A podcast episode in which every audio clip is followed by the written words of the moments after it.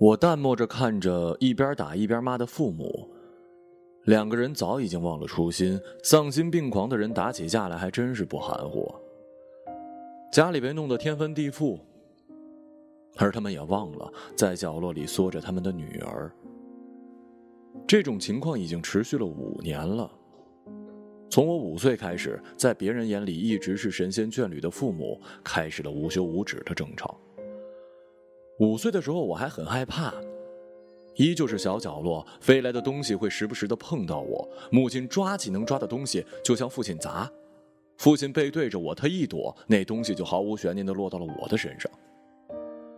那种酸痛不亚于你站在外边，大颗大颗的冰雹砸到身上的感觉。我的哭声完全没有用，全部淹没在了他们的相互咒骂以及到处横飞的唾沫里。最严重的一次是在烧饭的母亲顺手拎起了菜刀，哗啦啦的熟练的把父亲昂贵的西装给劈成了碎片，而我条件反射的躲到了沙发后面。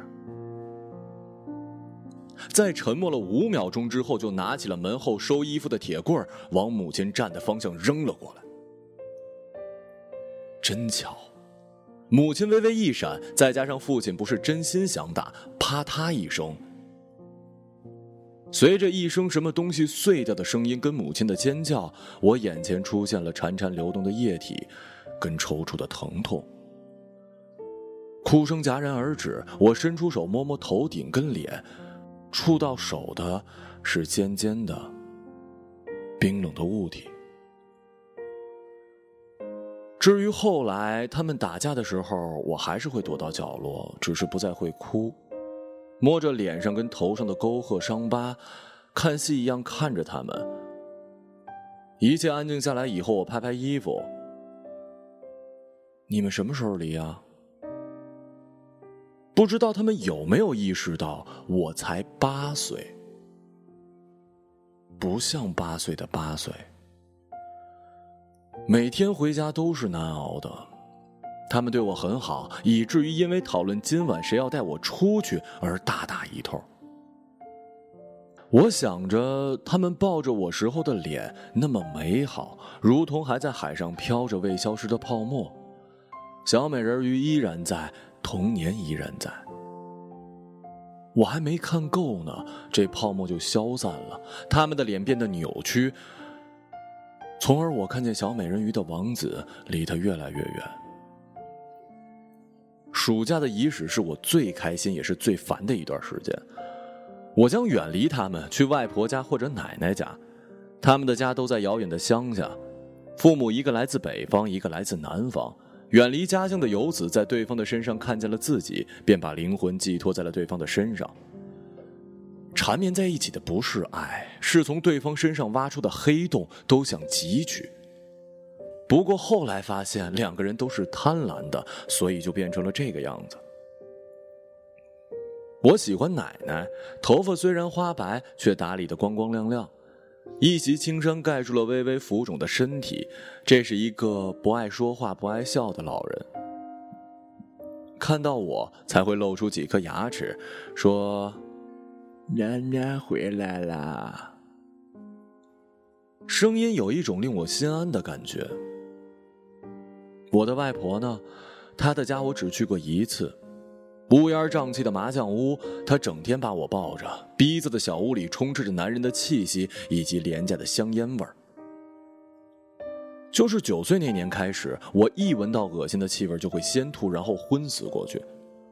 奶奶四处找中医，那种穿着民国长衫、带着仙风道骨的中医，对我的病毫无用处。母亲已经拗不过我四年了，我今年还是要去奶奶家。父亲领着我踏上去奶奶家的火车，我真的忍了很长时间。坐在我旁边的中年男性靠在我的肩头睡了，口水吧嗒吧嗒的流到我的衣裳，还发出震天的呼噜。我当然推开过，他一醒就骂骂咧咧的：“小崽子有没有家教啊？”然后我父亲就向他道歉。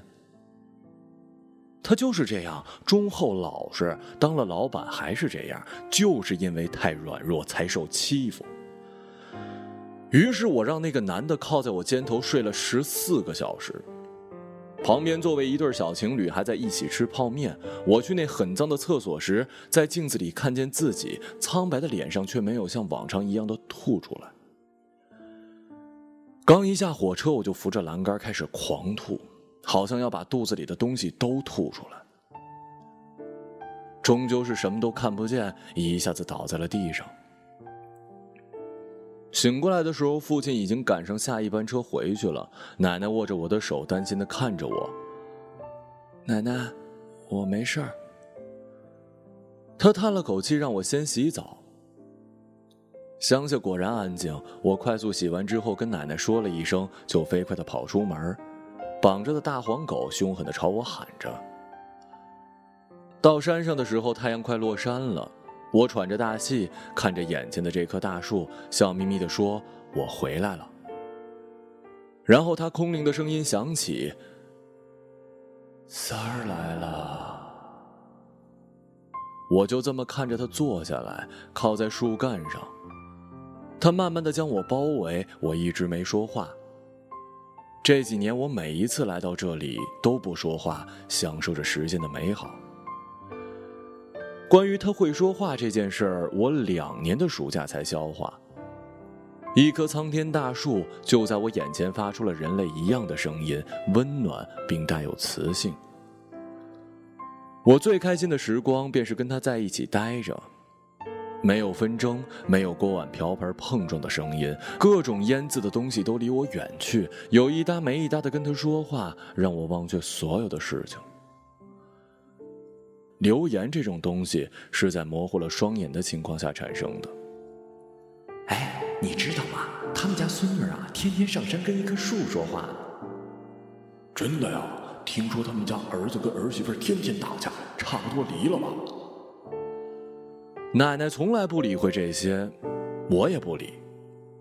之前怎么样，依旧怎么样。我该去上山，还去上山。可是每一次，我都感觉自己体力不足，才走几步就气喘吁吁，走到山上的时候，已经累得不成样子了。三儿，你到底怎么了呀？没怎么，过一会儿就好了。一个暑假总是很快的，我又回到了那个家里。父母已经离婚了，我跟随父亲过着富裕的单身家庭生活，似乎没有纷争也能让我难受。一天接一天的浑身发痒，开始间歇性的起一些小红疙瘩，脸上的伤疤跟身上的比起来，似乎不那么触目惊心了。昏倒的次数越来越多，去医院的次数越来越多，父亲的白发越来越多，我好像真的意识到了什么。那种意识到母亲回来抱着父亲哭的时候变得更加强烈，我不知道为什么，从床上跳起来抱着父亲的腿，张开嘴巴大哭。自从八岁以后，我就没哭过，而此时的我哭得歇斯底里。爸！我要去奶奶家。我再一次爬上了那座山，躺在了那棵树下。我心里憋着许多许多的东西，想要吐出来。我就用轻柔的声音对树说。越说，我就越觉得意识模糊，眼前的一切变成了扭曲的水珠。太阳似乎变得很黑，无边的黑暗就这么包围着我，而树却不说话，和普通的树没什么两样。我感到了无比的恐惧，怕这一切都是我的幻觉。我在家里的意识似乎真的告诉我，这一切都是我的假想，一切都是。可是，在我没有意识之前，我还是听到了一声叹息：“三儿啊。”